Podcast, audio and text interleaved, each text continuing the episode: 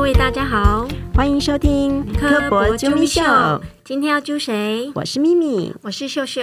最近呢是大学考试还有放榜的季节，现在的入学方式啊，有繁星、有申请、有分科测验的。对我这种联考出身的人啊，其实还真是有点搞不清楚现在的入学方法。不过像现在这样多元的入学方式啊，应该也是比以前一试定终身的方式要来的好吧？嗯，上次我们邀请了中明高中的陈主任啊，来节目上聊聊高中端他如何因应一零八课纲做调整。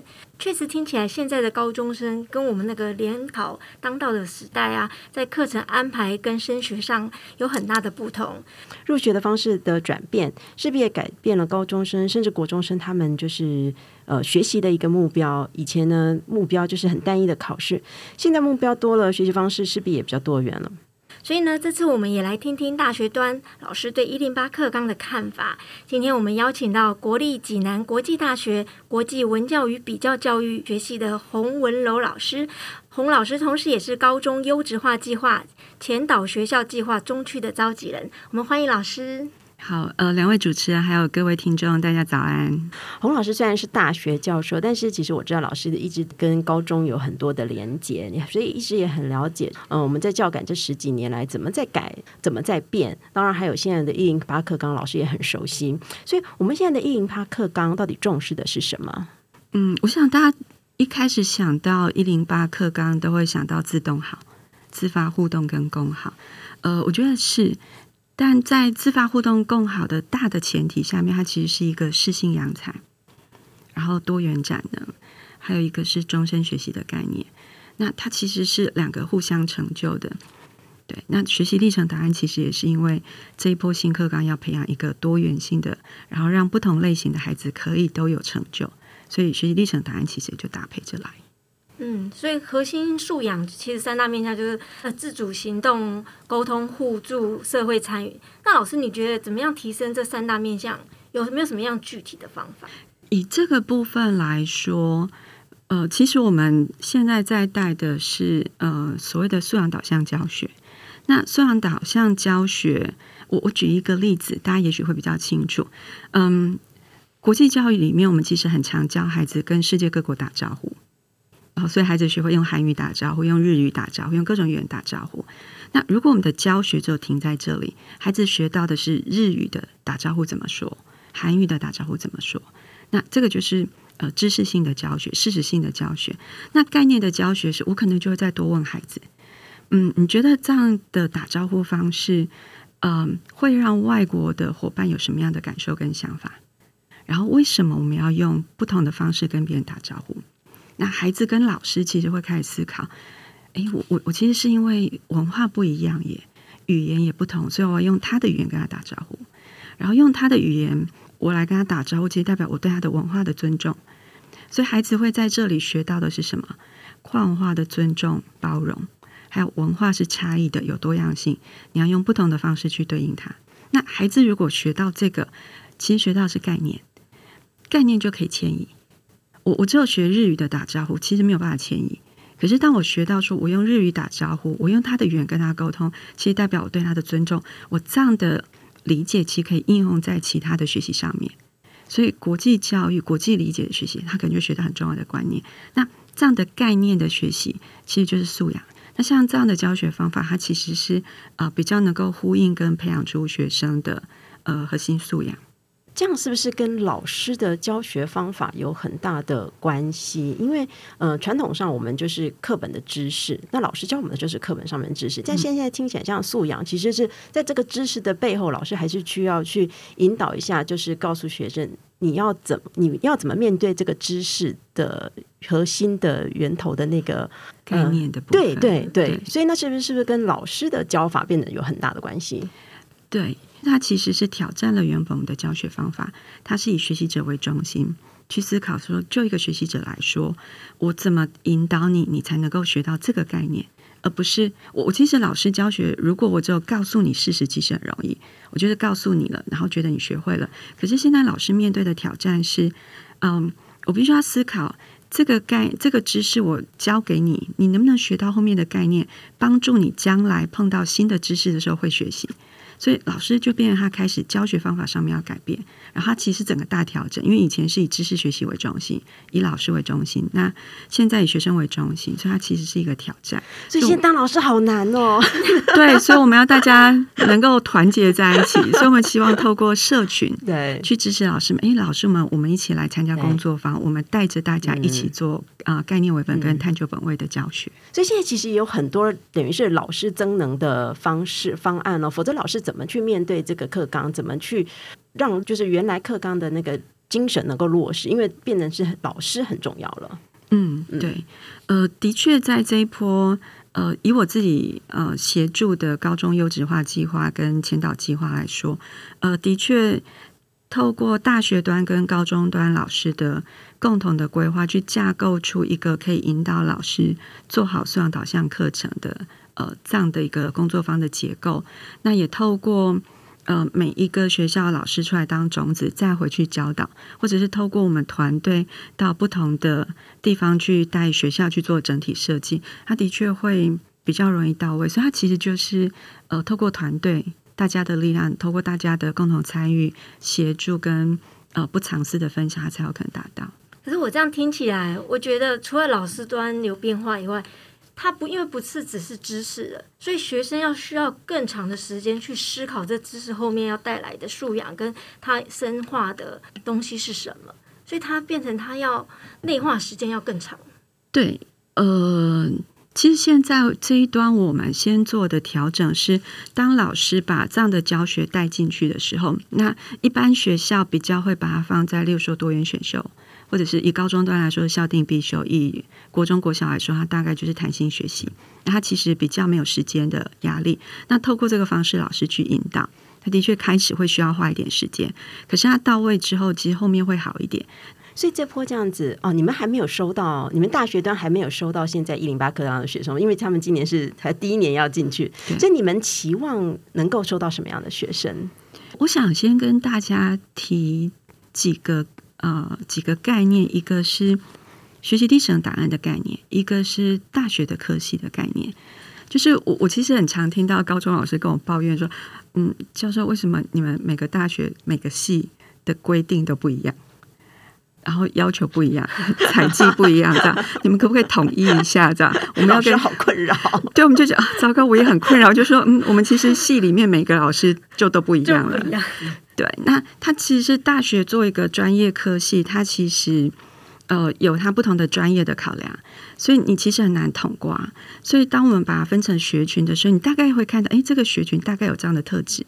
我举例来说，以我们人文社会科学，像教育，教育我们就一定想把你带到面前来看看你，跟你讲话，我才能了解你。对，那自然领域。是拜托你不要来给我看，这 样我我真的看不懂你。但是我你可不可以来考试？我来考笔试，我就会知道你的程度到哪里。所以学科属性其实差很多，对不对？嗯，对对。所以我就觉得说，哎，那你其实可以看一下，说这个学科领域、这个学群，它大概是什么样的属性？那它的那个看待学习历程档案的观点，其实会不太一样。曾经有报纸调查过大学端的老师，他到底想要看到什么？以学群来说，我们其实就像我刚刚提到，它其实会有一些的落差。但是我们其实也发现，呃，大学端的老师他其实对孩子有一些的共同期待。例如说，我们都很期待孩子，嗯，界定问题、厘清问题跟解决问题的能力。这个其实非常共同，大概将近百分之八十五的大学教授是很看重这个。那再来是其次是，例如说逻辑推理。好那再来是，例如说沟通表达。那因为我们从这里看是大学端老师对学生的能力，你会发现对那个素养其实期待是很类似的。然后再搭配着你对专业的兴趣。呃，回到刚才我们提到的，呃，学习历程答案以大学这一端来说，嗯，其实书面审查就是看学习历程答案的比例其实很高，大概到了八成多九成，而且都觉得很重视。对，而且是看你的修课自主学习，特别的比例大概到百分之八十四、八十五。所以我们其实会很期待说，哎，那这一代的孩子，他他的学习历程会长什么样子？我们可不可以从那里看到，呃，你自己的学习的过程跟你的学习？那最后就回到刚才我我我想要跟大家分享的学历成档案的意义。是什么？那如果从学生端来说，我们其实希望透过这个过程，孩子可以更了解自己。因为以前我们只有一个考试的结果告诉我们，呃，跟告诉孩子自己你学的好跟不好，成绩是多少。可是当你现在要记录那个过程，让他自己去回溯，老师也引导，然后自己也回溯这一段我学了什么，下一段再下一段，他回溯的时候，他就会发现我有改变跟成长，会激励孩子继续学习。那再就是回溯去看的时候，会发现，哎，这个点我学的不好，可是下一个点我学的是好的。所以，其实我们期待的是，呃，学历程档案对他们来说是一个自己的学习过程的记录，是他自己的理解，不管是性向、专长，或者是他自己的改变或成长。我觉得大家很容易忽略，学历程档案对孩子来说，不只是兴趣跟能力的探索，其实他自己可以成长多少，他自己改变了什么的探索。那那个其实会让他看到自己的潜能。我们的确可以从，呃，你自己怎么面对你的学习，看到你的动机，看到你的态度。诶，也看得到人格特质，也看得到你的学习方法，这个是我们以前看不到的。我觉得好难呀，要从一个学习历程里面要看这么多东西。对，所以他要怎么样呈现出来，让你看到这么多？嗯，呃，他有一点难说明。我是不是用几个例子来讲？好，我曾经去文化高中，那听他们的自主学习发表，学生呢那一组呢就换了四个题目。那如果你是大学教授？你会不会觉得这组换了四个题目的学习历程档案不够好？那觉得学生没漫无目的、没方向的感觉？嗯，对啊，就是做错了嘛，不够完美。我觉得他勇于尝试。对，所以你看有不同观点，对不对？对，那我就会跟大家说，我其实怎么看他？我看，诶，他们是勇于尝试的，而且。我问的时候，或者是我从他们的记录面看到，他们每一次的失败都做了原因分析。哦，所以他下他其实知道他为什么失败。嗯，那在下一次他其实不会重蹈覆辙。嗯，所以他们其实能够做到什么？吸取经验。嗯，然后聊，而且面对自己的错误，而且愿意再改。好，所以你看到看到这几个，另外就是我看到他们还愿意继续尝试，看到那个乐在学习的态度。嗯，好，所以大家一起一直在说学历成答案，我们要看态度。呃，学生跟家长都很好奇，老师也很好奇，大学老师怎么看态度？这里就可以看到态度。那再来就是，呃，我们会看到他的坚持。好，就是虽然说一直有挫折，还是愿意坚持。再就是，我看到他们很积极的去解决问题。所以，光是从这几点，我看到是他们的学习动机，动机够强，态度是好的，能够面对挫折。然后，我看到他们在探究啊，他们其实很清楚知道自己的探究的过程。再就是，我看到他们反思。跟问题解决，那透过这样，我其实看到他的学习的潜力有多大。嗯，另外我觉得很有趣，是我到一个学校去，他们是好像是多元选修还是自主学习的成果发表。那有一组的学生，他们的问题是校园内光秃秃的草皮。那孩子他他们其实写到说，校园里面的草皮都长得绿意盎然，可是有一块草皮，他们看了一年，发现它都不长草。那所以他们就也很好奇是为什么不长草，所以他们就把它当成一个自主学习的题目在做。所以他们就先研究是为什么不长草这样。那他们就做过土壤分析，发现其实不知道为什么不长草。所以他们就想，嗯，不知道原因，那我试看看各种方法，也许可以解决。所以他们一开始就开始呃种草，就发现哎会死掉，所以他们的第一个策略失败了。然后他们再去做更多的研究。然后就用了一些有机肥啊之类的，或磷肥什么的，希望把那个土养的肥沃一点，然后再种草，还是失败了。他们其实因为不断的失败，所以他们其实试过了各种方法，然后他们呃找书找了很多策略，找了影片，找了 YouTuber 做了很多策略，这样发现都没有用，所以他们鼓起勇气，透过老师的介绍去找了大学老师，然后大学老师建议了他们那个过程，所以他们就再回来做重新的尝试。然后他们有一个人有看到相关资料，就哎，蚯蚓好像会有帮助，所以他们后来养了蚯蚓，就发现嗯，长草了。嗯，对。那这个探究过程，他们其实我看一下，他们失败几次？他们好像失败了八次。哦，对，很有实验精神。是，所以就会回到刚才您说的呃问题解决能力。可是这边我们如果分析的细一点，可以看到几个，一个是他们注意到问题，嗯，那个草。草皮全校走过无数遍，没有人注意到它一直不长草。他们观，他们观察，所以观察其实是研究的第一个观察跟问题解决的能力。其实，呃，问题解决能力面观察是第一步。所以他们观察到这个现象有一点奇怪的时候，他们有第二个好奇。所以我们在这里看到孩子的学习动机跟好奇。好，所以观察力、学习动机跟好奇，然后他们开始做探究。嗯，但我们刚刚说过，他们换过很多方法，勇于尝试。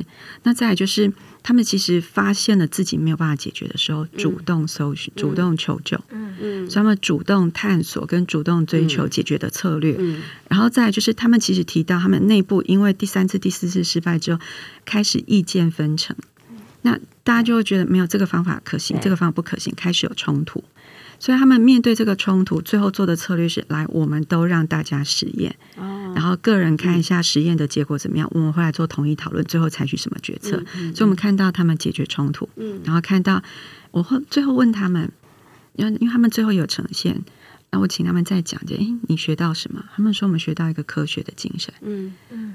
没有怀疑，嗯，探索、尝试、修正，然后最后就会找到啊。没有找到没有关系，我们都有收获。嗯，我们也发现，呃，以前很害怕冲突，可是现在发现，透过科学的探究精神，我们给大家尝试的空间，它最后是会成功的。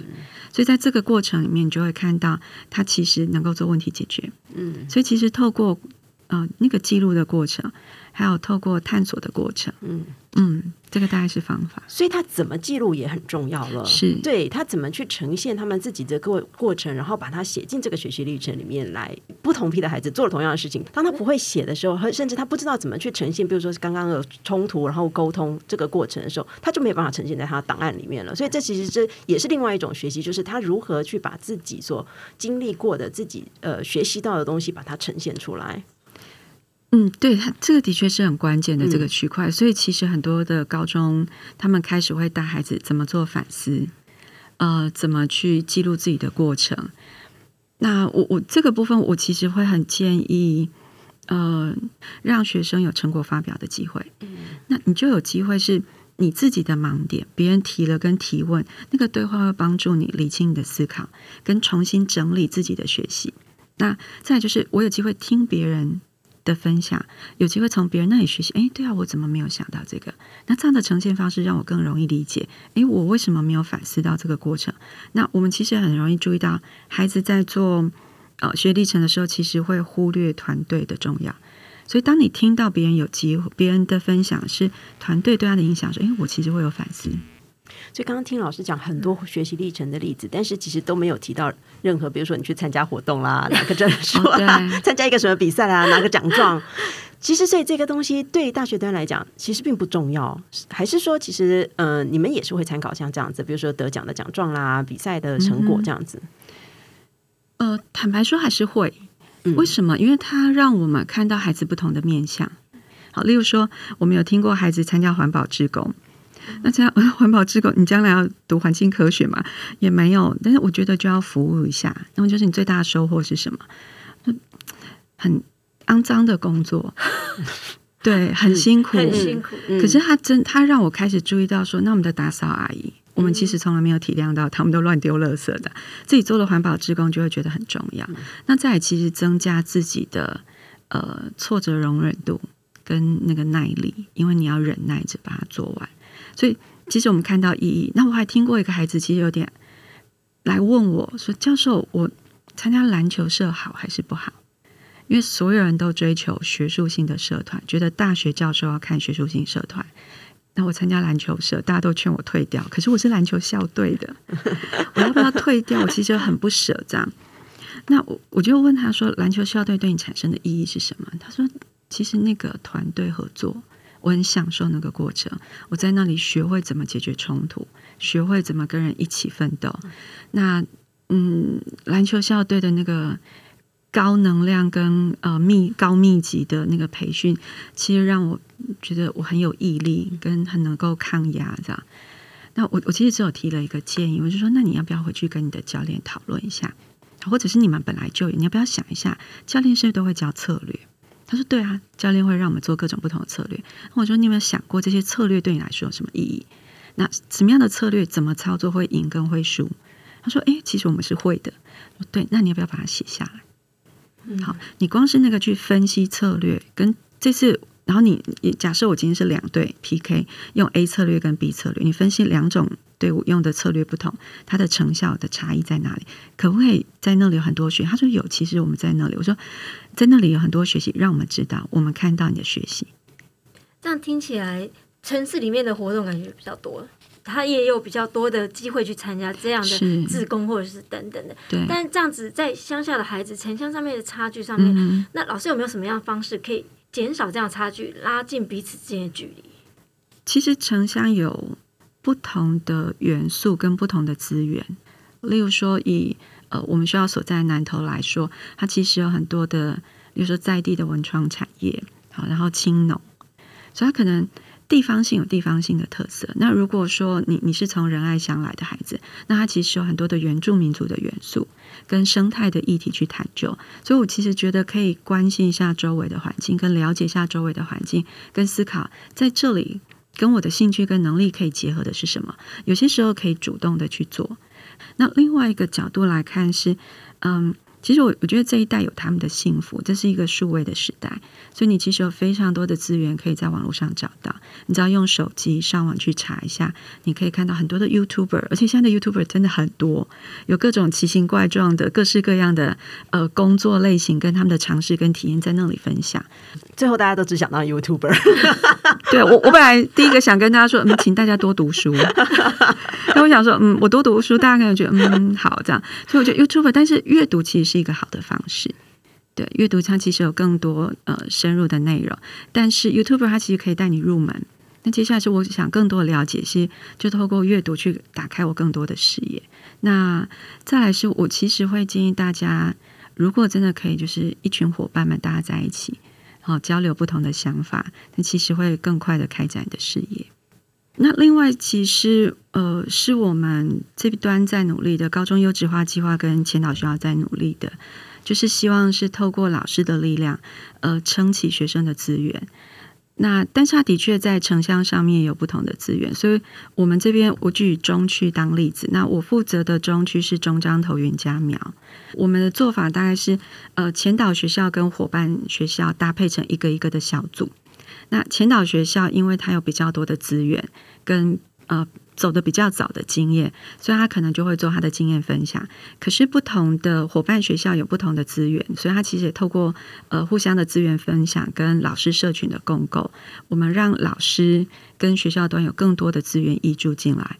所以我们也希望透过这样的呃社群的互相努力，老师的学校的跟学生之间的互相的分享跟努力，可以减少。呃，不同的资源带来的不同的影响。最后，老师有没有还要补充什么的？最后想提醒大家的是，那个学习历程档案的部分，呃，可能有几个建议。一个是，呃，把过程记录下来，因为我们发现，其实学生会对过程的记录觉得不自在，觉得不完美。可是那个过程是我们看到你成长跟改变，跟看到你态度的关键。所以把过程记录下来，但是不要是流水账。你不要告诉我今天做了什么，明天做了什么。我们想知道你做了这个过程对你产生什么意义。好，这是第一个。第二个是分享你的感受跟想法。就说在这个过程里面，我有挫折。好，那所以你分享你的想法跟感受，可是你怎么应应，也把它写下来。那你的想法跟感受为什么很重要？那是我们看到你学习态度，看到你学习动机很大的关键。那再来就是呃，把问题跟挑战呈现出来，因为。当你写说“我做了什么，我做了什么”，它其实一个步骤一个步骤而已。可是我们看不到你怎么成长。所以，如果你告诉我们你碰到什么问题，你怎么思考、怎么理解，然后怎么解决，你碰到什么挑战，呃，你的感受是什么，你怎么应应？好，这个都记录完整，我们其实看得到你怎么思考这件事情，跟看得到你的改变。再来就是麻烦大家要具体。嗯，大家都很喜欢说，我觉得收获很大，我觉得好有意义。我真的很喜欢这个过程，这样，呃，但是大学老师不懂，所以麻烦你告诉我们意义是什么，你学到什么？好，那关于意义跟学到什么，其实可以更明确。例如说，我学到的知识是什么？我学到的方法是什么？然后我自我的突破在哪里？呃，我的态度上面的改变是什么？然后我的团队合作是什么？那反思呢？反思其实学校跟老师跟学生觉得最难的。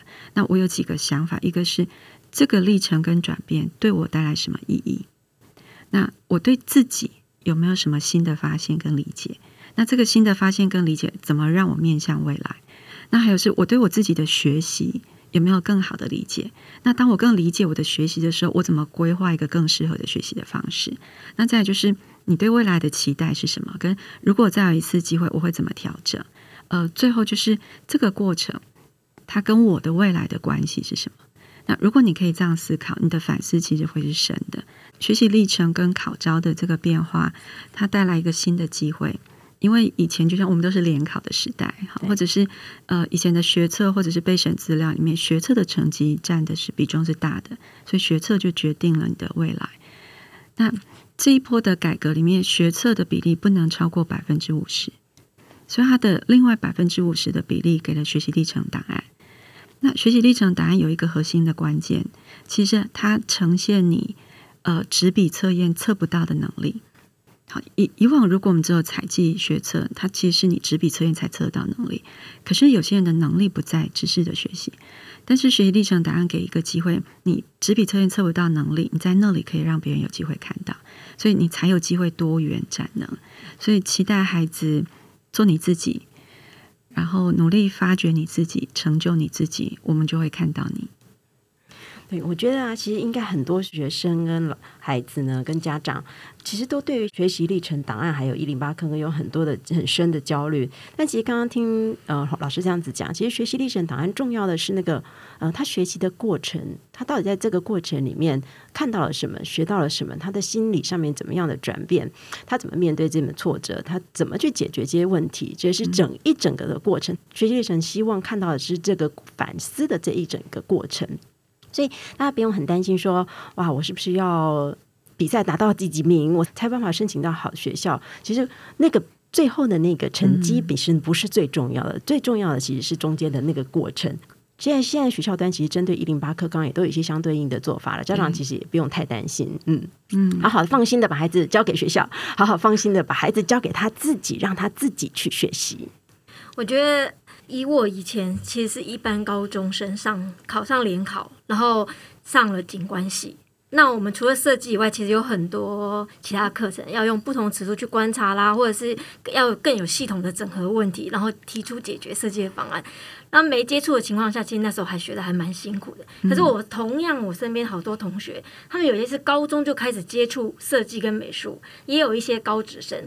他们在那四年根本如鱼得水，学的非常开心，然后是精益求精。所以我觉得，其实这现在一零八课纲就是把学习的过程往前提，让你提早找到你的兴趣，然后找到你人生的方向。那我希望在这个一零八课纲下的孩子，能够提早开启学习的旅程，然后享受这个学习的旅程。那今天节目就到这里，别忘了收听完科博啾咪秀后，到 Apple Podcast 按赞留言，还有给我们五星评价。除了 Apple Podcast 之外，在 Spotify、Sound On、KKBox 也可以收听到我们的科博啾咪秀。今天谢谢洪老师，谢谢大家的收听。我是咪咪，我是秀秀，我是暨南大学洪文柔。拜拜拜拜。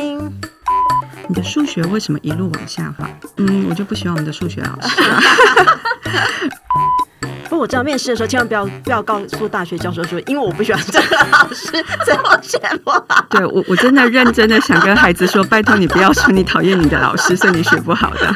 我们老师都很脆弱的。我们曾经碰到一个呃孩子，他他只有参加过烹饪社，那他要申请的是工程，他可能学会了如何修瓦斯炉之类的。